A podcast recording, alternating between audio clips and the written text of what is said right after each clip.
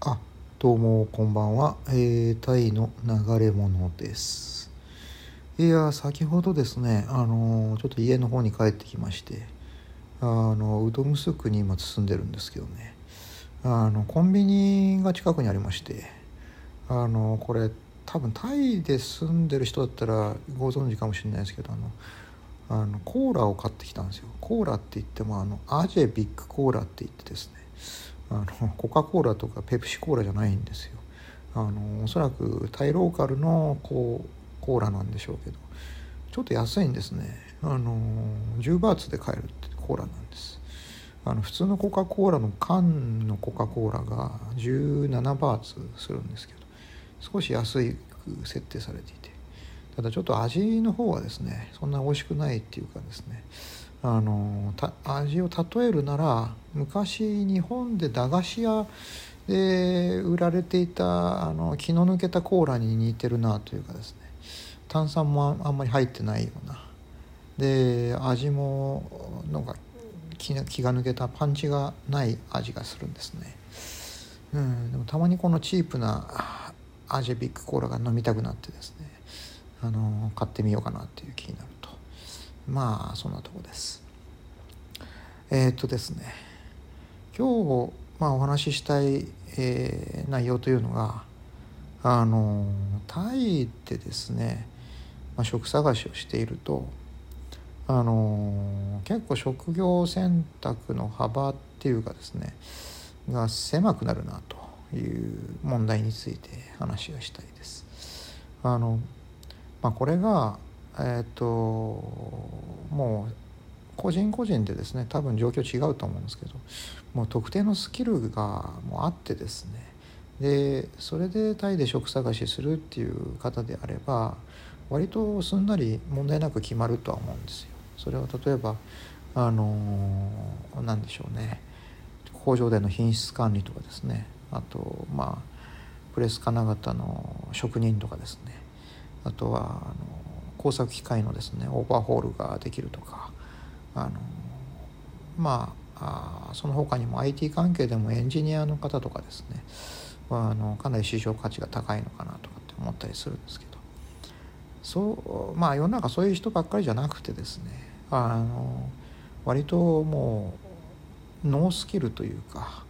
あの日本でもまあ、ずっとあのあんまり特色のない営業をしてたとかですね。いう人でタイに来たという方であればあのやっぱりね、えー、それそれで人材紹介に登録してあの紹介される仕事っていうのがですねかなり限られてくるっていうかですね。あのまあ何て言うんですかね営業以外の仕事に就けないっていうまず問題があるんですよね。であのそこでまあタイなんかの場合ですとあの何でしょう、まあ、自動車産業を中心として、えーと、それにまつわる裾野産業っていうのもかなり広いわけですけれども、うん、でその中からまああそれにまつわる営業職っていうのにが紹介されることも結構あるんですけれどもそれにしたってですねやっぱりあの日本と比べるとあの職業選択の幅選べる業界っていうのはかなり狭くなってしまうなっていう、うん、これはですね結構見逃せない問題だと思うんですね。うん、でついついですねあの、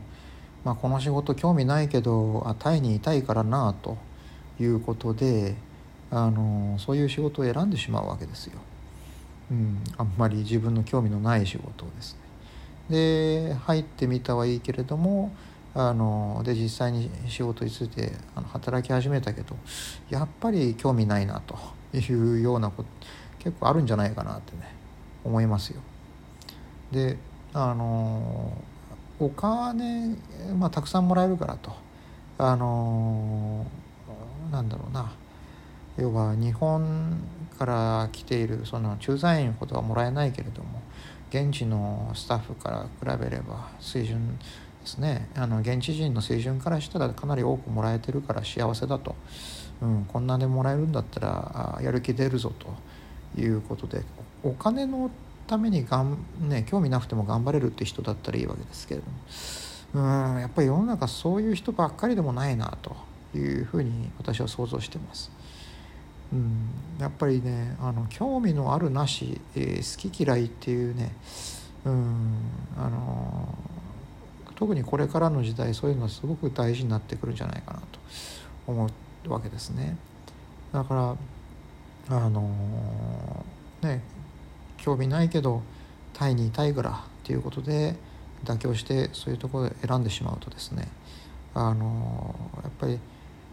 ゆくゆくあの自分が困ることになるんじゃないかなっていうのをねあの思います。まあ、あるいはあ入ってみたけれどもあんまりつまらない仕事だったなということであの早期退職をしてしまったりとかですねそういうこともあるでしょうしね。うん、だからねまあただねこの辺はどうなんでしょうかね。まあ、これを聞いてらっしゃる方っていうのはやっぱりえっとまあタイに限らずおそらく東南アジアであのこれから就職をしたいという方であるとか実際に、えっと、東南アジアで、え、もうすでに現地採用でですね働いていらっしゃる方だろうなっていうことを一応想定してお話ししてるんですですけれども。うん。やっぱりねあので自分が興味ない仕事に就いてしまった時ですね。でやっぱで私なんかはあの根が真面目ですからね。あのついついあの興味ない仕事でも一応あの頑張ってみるかと。いうところであの無理やり興味を持とうとしてあのいろいろねあの調べてみたりとか本を買って勉強してみたりとかするわけですけれどもでやっぱりそうしてみたところでやっぱりあのつまらないものはつまらないっていうですねあの結論にあの到達してしまうわけですな。であの興味がないと同時にあと自分に向いていなかったりとかしてねだからあの得意な分野でもなかったりするわけです。うん、だからやっぱり会社にしてみるから一番まあよろしくないかなとは思ったりするんですよ。あのとりあえず勤務態度は真面目だけれどもあんまりあの良好なアウトプットは出てこないという形で、うん、だからねそれはねだからあのゆくゆく考えると、まあ、本人にとっても会社にとってもあんまりよろしくないなってことなんですな。そういうその好きでもない興味もない仕事についてしまうということですね。うん、まああそそんなような感じでですね。うんただまあねあのちょっとやっぱりタイタイまあ東南アジアか。そういうのをね思ったりするのがまだまだあのそういったようなですねあの適当なあ労働者というかですねあのプロになりきれない労働者もあのギリギリですねあのなて言うんだろうなアジアのこの懐の深さっていうんですかねあのまあ食っていけるような余地がまだギリギリあるのかなっていうのはですねあの救いなところであるわけですけれども、うん、まあこれ最後これを言ったのは要はあの日本だとやっぱりもうどうしてもあのプロフェッショナルというかですねあの仕事の内容そのものもそうなんですけれどもあの仕事感っていうところも何て言うんですかねあのナンセンスなところが許されないというかあのナンセンスが入り込む余地がないというかですね。うん。そういうところが感じられるものですからね。あのそこの観点からいくとまだタイとかまあベトナム、うん、まあ東南アジア全域もなそそうなんでしょうけどもあのちょっとね労働にさえもまあ遊びの部分というかですねちょっと緩やかな部分があの残ってるのかなと、うん、そこがまだまだあのアジアの救いというところなんじゃないかなと私は思います。ではさようなら